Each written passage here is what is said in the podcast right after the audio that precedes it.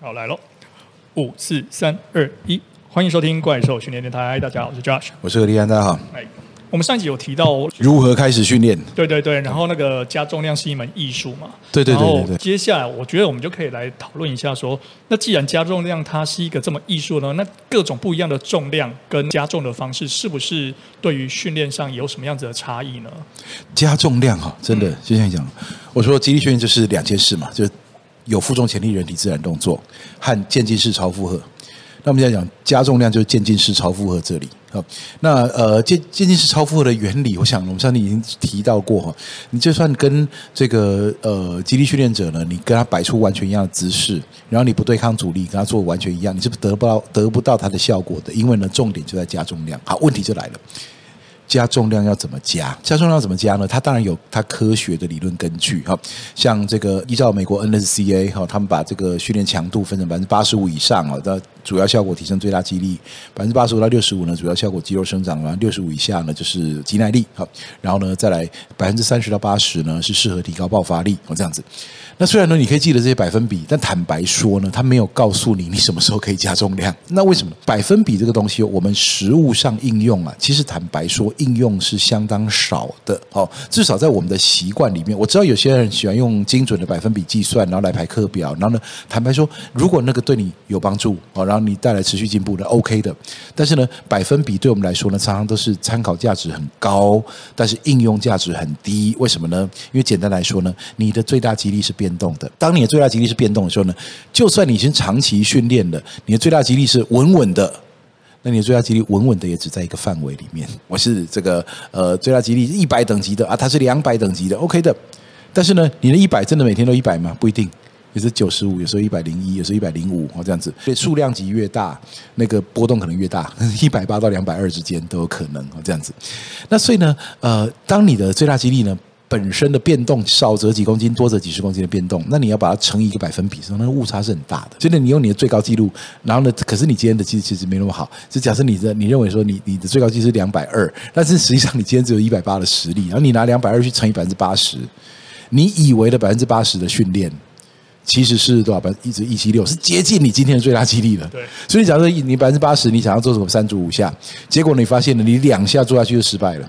那为什么会这样子呢？你说啊，这个这个一定怎么样？其实没什么，最大几率它是波动的。OK，最大肌力它是会波动的，而它波动的原因很多，跟你前一阵子的训练有关，跟你睡眠品质有关，跟你的饮食有关哈，尤其是你现在的这个神经系统哈，是否在它最佳运作状态，甚至它跟你的心情是有关的。所以说呢，不要太相信百分比。好，它在理论上，这有点像是概念，就是说，呃，我们知道，呃，然后有一个哲学的议题叫做。我们知道圆形是什么嘛？对不对？我们知道正圆形，正圆形就是正圆形嘛，对不对？但是你说好，在世界上有没有真的正圆形？你发现没有呢？除非你我用镭射光哦画或者怎么样，你在概念上是可以形成。如果你真的拿一个圆的铜板来，显微镜一拍，或放大镜一看之后，它不正圆嘛，它是边边角角都是缺口嘛，对不对？然后呢，你你拿一个圆形的什么东西哦这样子，你你发现真实世界要找到正圆非常非常困难。以现在的科技当然就有可能，但是非常非常困难啊。那你你现在随便放眼看去哦，马路上这么多车，轮胎都是圆的。我说对，一个轮胎拔下来看，你就知道它不是正圆的。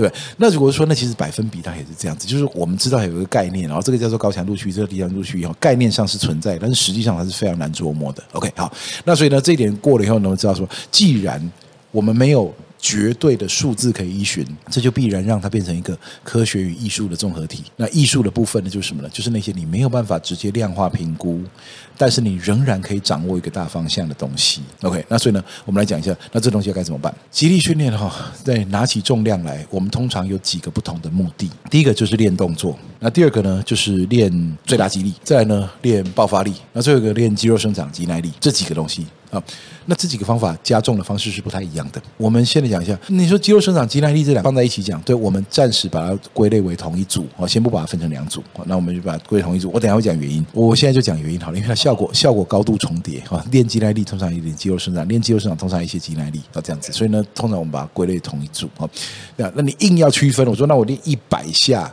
的肌耐力跟练八下的肌肉生长，它总不一样。对，如果你数字要差那么大的话，那真是。那你想说做十五下、二十下，通常它两个效果都会有，两个效果都相当好。这样子，好，那我们现在说一下练动作，练动作加重量。有练动作可不可以徒手练、空练哦，练水管哦？坦白说，其实有时候呢，你的重量太轻，你反而难练。就像你，你要做一个深蹲啊。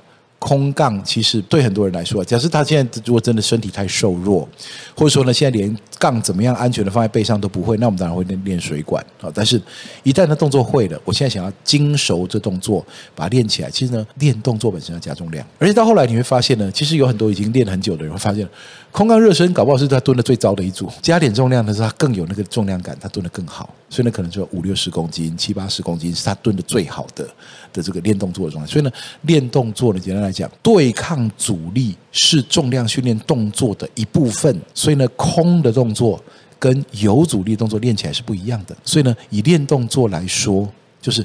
绝对的游刃有余，然后练习完不疲劳，那个重量就是你最适合练动作的重量。对于一些人来说，可能是空杠；对于一些人来说，可能是五六十公斤；对于一些人来说，可能是一百出头公斤。他练动作练最好。OK，那当然我们会知道说，这大概落在哪里呢？落在你的最大肌力的一半左右，甚至可能更少。OK，而。如果需要少，以练动作为目标的话，需要少就少，完全没有关系。所以，假如你深蹲是这个最大肌是两百，但是呢，我练动作我想拿六十来练，可不可以？当然可以，完全 OK。而你说一个可能两百的人，他还需要练动作吗？诶，可能需要。基于几个原因，他可能需要练动作。第一个是他在做动作控制练习，也就是说呢，他在对抗大重量来说，他无所不用其极，用力硬跟上去了。但是呢，在重量轻的时候，他有那个余裕。去顾及，哎，我脚有没有站得对啦？我膝盖的位置对不对啦？我有没有呃，这个我们发现哪里有我偷偷偷懒了一下？就这里应该要膝关节主导的部分，我突然退缩了一下，变成髋关节主导之类的哈。那如果呃不熟悉这些名词的话啊，去看《怪兽激励集体能训练手册》，就知道是什么意思啊？啊，就这样，你把一个深蹲变成早安了，这样子。那呃，所以呢，在练动作的时候，你强迫自己走对轨道啊，专注的深度练习那个轨道，你需要一点小重量。而在这过程里面，加重量的原则基本上就是轻松、游刃有余，而且呢，放下重量以后没有疲劳，不见得是越轻越好，因为你可能会轻到你不知道在掌握什么重量，或者蹲错了你也不会发现啊。所以呢，有一点重量是好的，OK。所以这有点像是之前你在讲说，呃。Dan John 很喜欢讲的 Grease the Groove，Pavel 很喜欢讲 Grease the Groove，就是这种轨道式训练法啊，就是我专门练那条轨道的。第一个是练习动作，那再来呢就是恢复型训练也可以这样练。恢复型训练的意思就是说我今天练了，我没有要加重量，我不是为了要增加刺激，我是要从昨天或前天的训练恢复用的。要知道动态的恢复其实好过于你只能在家里已经睡起来了，发现哎，我今天需要恢复，我再睡回去好了，这样子。睡眠充足哦，七到九小时的睡眠对于有训练者来说哦，应该就充足了啊。那你要把它睡到十五个小时去，可能没有更多的效果，那就不如起来动一动。那起来动的时候呢，就日常生活的活动之外，其实拿起小重量来活动一下，其实排除疲劳是有用的。再来，甚至有可能因为其实肌力训练一部分是因为你掌握了用力的技术。所以说呢，我们前面讲技术练习，其实有机会增加最大肌力的。这这其实有点怪哈，就如果练轻，怎么可能变重？你如果完全不练重，只练轻的话，你永远不允许自己加重。你当然，你突然间你都只练五十，然后有一天你想试试看一百五，那当然不太容易。但假设呢，你有在一百三四十那一端训练，但是呢，额外增加很多在五六十这边的训练的话，其实你会发现你进步的更好。所以呢，基于这些理由，你会有轻负荷。那轻负荷的训练，我说加重的原则怎么样？就是动作一定要标准，游刃有余，到练完不疲劳。哦，这就是练动作的方法。那最大肌力呢？最大肌力怎么加重？我想要提高最大肌力，我要怎么加重？坦白说啊，我越来越相信一件事情。前几年我不会这样说，前几年我会说哦，你要先哦，在那个百分之八九十那边哈，再游走一阵子哈，然后呢，伺机而动怎么样？我现在会直接说哈，坦白说，长期训练来看，最大肌力哪一天可以加重，不是你决定的，不是你决定，你只能够把课表做好。哦，就说我最近在做什么？呃，你课表是合理的、有规划的了哈。那我现在做到八九十了哈，然后我现在等待什么时候可以做最大肌力呢？你就慢慢等，你做到你的八九十太简单的时候，你会突然发现，哎，我可以试试看。我不太建议你用那种失败率很高的方就，哦，我现在今天试试看，没关系，失败没关系啊，失败为成功之母。下次我再做啊，又失败了，没关系，我再试一次。下次我再做失败，要小心，因为肌力训练它除了带来刺激效果之外，它也带来疲劳。所以呢，如果你一直在失败的话，那一直在失败，一直在失败，你小心一件事情，就疲劳越累积越大，就到最后不是因为你没进步，你身体有是有得到那个刺激讯号叫你要进步，但是呢，因为你疲劳实在太多了，阻碍了你的那个进步的展现。所以我说最大激励呢，被动一点。就是我都练到适可而止，我加重量加到我完美成功，所以我们常有 Easy Max 这个说法。就我们在怪兽训练里面呢，我常常讲说，这个我们最大使用、最常使用的高强度训练就 Easy Max。那通常有 Easy 三 RM、五 RM、Easy 两 RM、四 RM、Easy 的一 RM 都可以。但是呢，就是要以什么叫 Easy 呢？就是你的动作啊，这一组动作做完的速度明显慢下来。就假设一下。所以你就逐步加重到你速度明显慢下来那一下就该停了。OK，我当然知道那绝对不是你今天的最高纪录，但是呢，以大多数的情况，我会希望你就停在这里。假设你今天是很久没有测试你真正的极限的话，你要测一下 OK。但是如果你一天到晚测试自己的极限的话，就像永远都在考试，都没有在念书一样。我来考考看，我现在多厉害！我来考考看，我现在多厉害！哇，二十分！我再考一次，关了二十五分！我考一次，哎，有进步了二十八分了！我正在进步，我正在进步哦。因为你考题看多了，总是会记得一些东西嘛。但是你觉得这真的是一个很好的进步方式？你不如静下来说，我今天不要考试了，我今天读书好了。Easy Max 就是读书，而这个 True Max、Daily Max 这种测试到极限了，失败也在所不惜，那就是考试。不要一直考，要多读书，少考试。OK，不是永远不能考试，你就知道一下自己有多厉害，当然也可以。但是呢，不要一天到晚都来考试，忘记你应该你的目的其实读书，考试只是帮助读书用的而已。好，那所以呢，在这种呃最大激励范围，你用 Easy Max，只要速度明显慢下来就停。那如果是你今天是五下呢，第三下、第四下速度明显慢下来就可以，然后做完这五下就该停了。你加一点重量再做五下，一定会成功。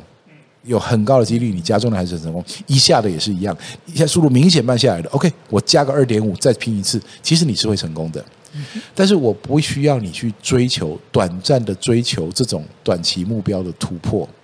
我宁可你把 Easy Max 蹲到实在太 easy 了，你加五公斤上去蹲还是 easy，只是速度慢了一点。OK，这一次就停在这里。就说呢，最大几率加重方法就是：第一，避免失败。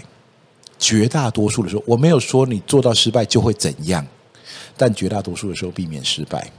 但是呢，在这个游刃有余的范围，可以加重就加重啊，那这是最大几率加重方法。再来的爆发力呢？爆发力训练，爆发力训练有几种哦？一种是奥林匹克式衍生动作，像我们常常讲这个说奥林匹克式举重，因为呢它有这个身材的限制，还有它技术的难度，所以对于纯粹想要提高爆发力的人来说，其实有一些简单版本的衍生动作。同时呢，为了更像运动场上动作，所以允许反向动作技巧，所以我们叫反跳上搏、反跳窄抓举，这些是我们常用的单手抓举哈，还有分腿接杠这些东西。那这是都是你在举重场上不容易看到的动作啊。那但是呢，它是以提升爆发力来说，它比起举重动作简单的多啊。这些东西。那如果你今天训练的目标是这个东西的话，那我什么时候可以加重？要注意一件事：爆发式动作它之所以可以加重，是两个前提。一个是你的最大肌力提高，一个是你的速度变快。嗯，OK。那一个你你的最大肌力提高的话，你去看一下你最近最大肌力有没有提高嘛？你的深蹲有没有进步了？你深蹲假如最近哎这破纪录，哎可以，你可以试试看，你可以试试看让它加重量。OK。但是呢，仅止于你可以试试看。实际上呢，你热身然后开始逐步加重的时候，你加到什么时候该继续加上去呢？这跟速度有关了。假设你的速度已经无法展现了。你接杠是很勉强的，就不要再加了。奥林匹克式举重哦，你要练到哈，你像 Dan John 的形容的很好，虽然他形容是别的动作哈，但是我说你要感觉到那个重量啊，你一发力，那个重量对着你自己飞上来，这时候你就可以加重量了。这也算是爆发力里面的游刃有余了。对，没错，就是这样子。也就是说呢，它不可以是你勉强接杠的话，你就绝对不要再加重，你就把它练练练练到再练几个礼拜，练到那个接杠一点都不勉强的时候。你再加重量，因为你假设你现在加重量，OK，我现在假设我 clean 了某人五十公斤成功了，成功了，呃，这个有点勉勉强强，他想说，哎，我下一次我再多往下蹲几公分哦，我的手再快一点哦，那我是不是可以多五十五公斤呢？你或许会成功，但不建议你尝试。我建议你呢，把它稳稳的接到完美、轻松、愉快，五十公斤跟喝水一样轻松的感觉。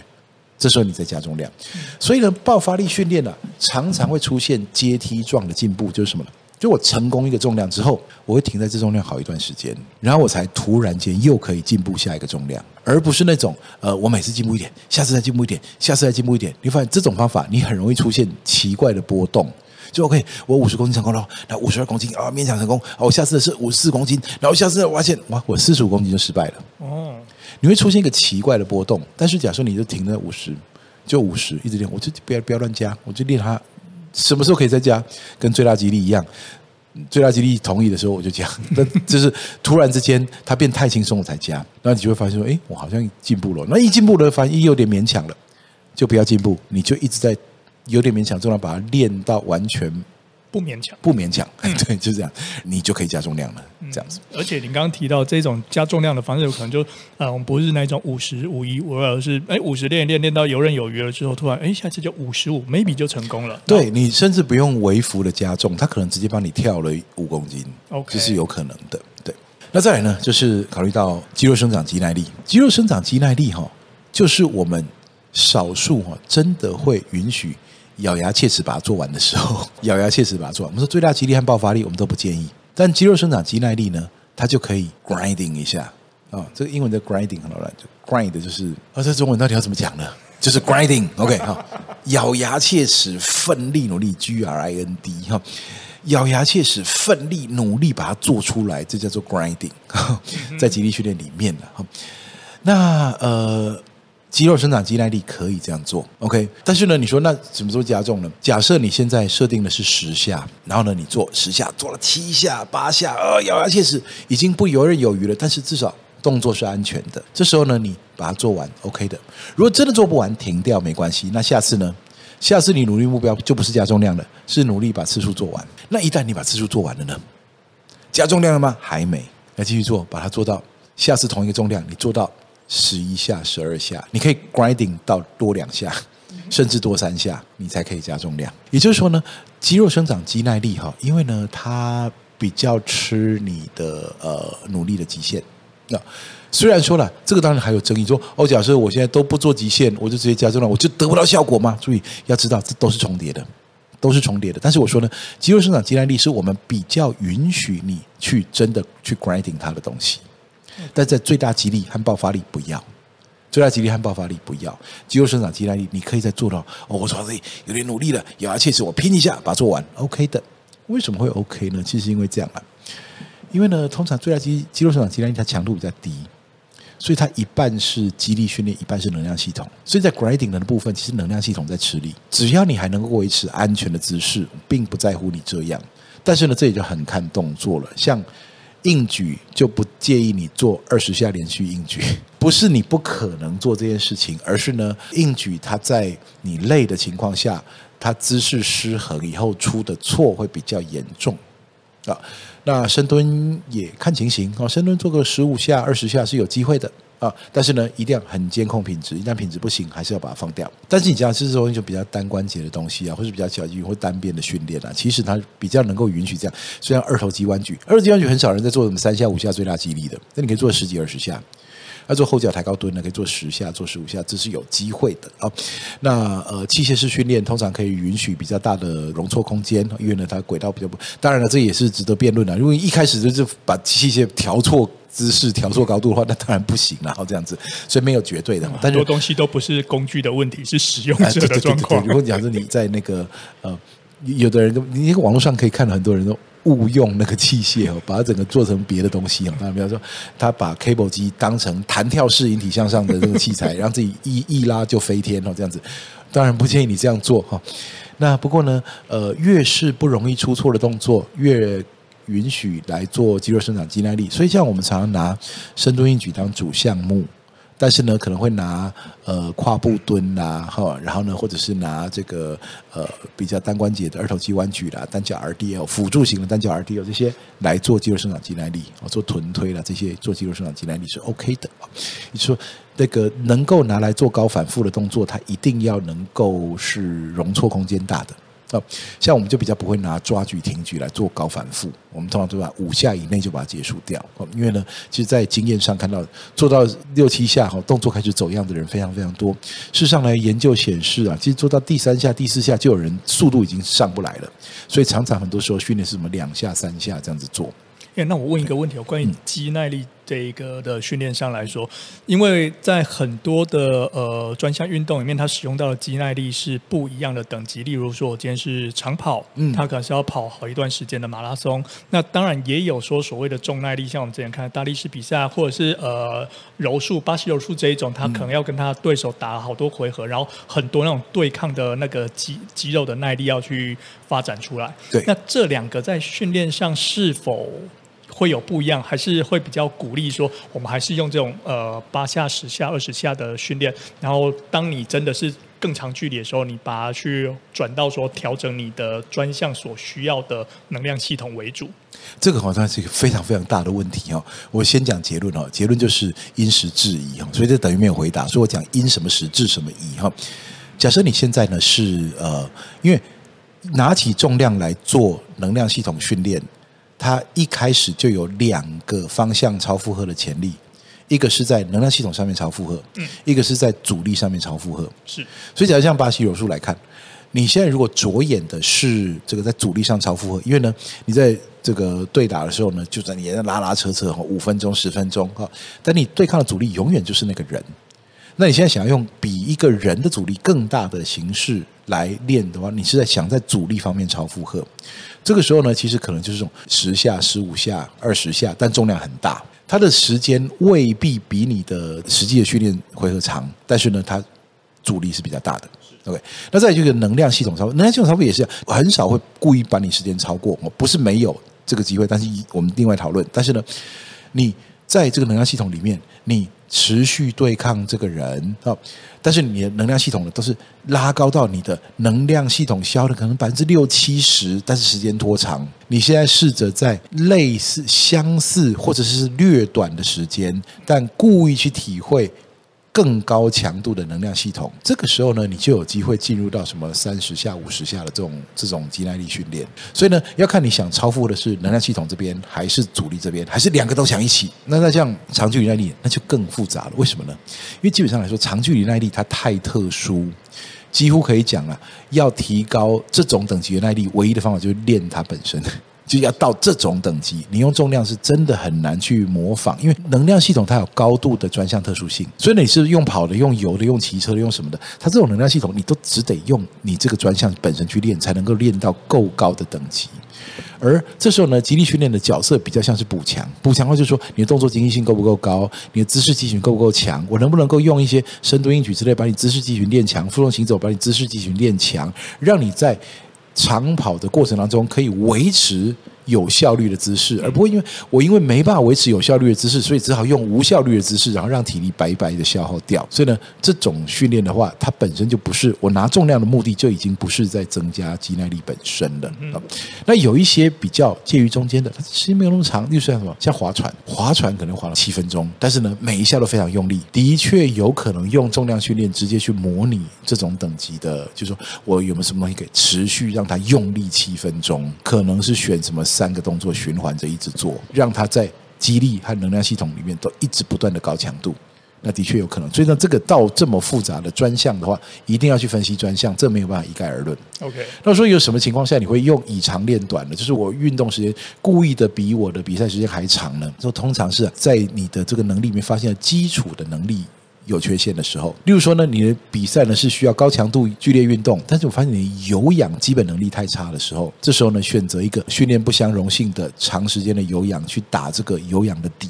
这也是必要的阶段性的目标，其实通常是用这样子来达成的。哦，所以今天这一集的内容里面，如何加重量，我们已经讨论到非常多。你今天是要拿来练动作啊，练最大肌力啊，练爆发力，或者是说最后我们提到肌耐力，它其实有包含了很多不同的面向以及不同的使用方式。对对，但是呢，其实如果大家这一集这样停下来，会发现一件事。嗯不管你是练动作、练最大肌力、练爆发力或练肌肉生长，其实都必须要在一个安全合理的方法。我们刚刚提到说，练动作你要游刃有余，然后练最大肌力，你追 Easy Max 就好，你不要每次都去挑战那个极限，而且是几乎每次都觉得会失败的极限，硬是去挑战。